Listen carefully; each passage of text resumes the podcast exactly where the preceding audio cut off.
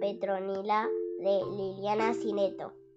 Todo el día se había pasado Petronila trabaja que trabaja. Y aunque era solo una hormiga chiquita, había juntado muchos pétalos de flores, varias migas de pan, cuatro hojitas, una rama de perejil y dos granos de arroz. Contenta volvía al hormiguero cuando al lado de una piedra se cruzó con el cien pies que no había podido buscar comida porque se le había lastimado la patita número 14.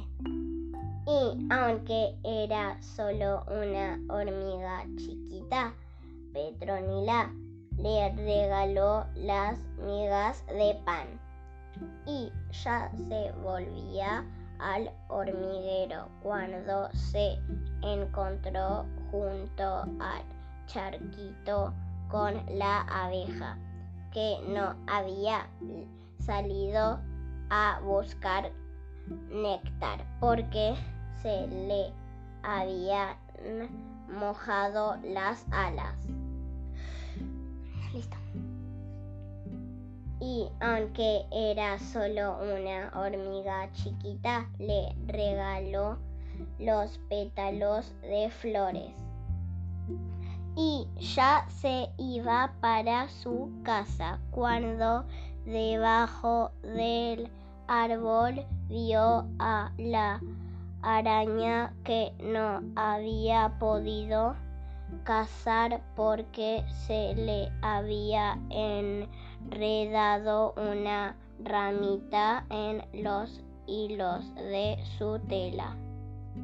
Y aunque era solo una hormiga chiquita, le regaló los dos granos de arroz. Y ya se iba para su casa cuando tropezó con el caracol que no había conseguido nada para comer porque se le había hecho tarde.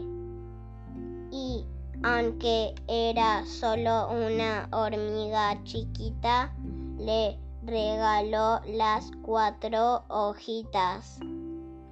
A nadie en el hormiguero le extrañó que Petronila regresara solo con una ramita de perejil.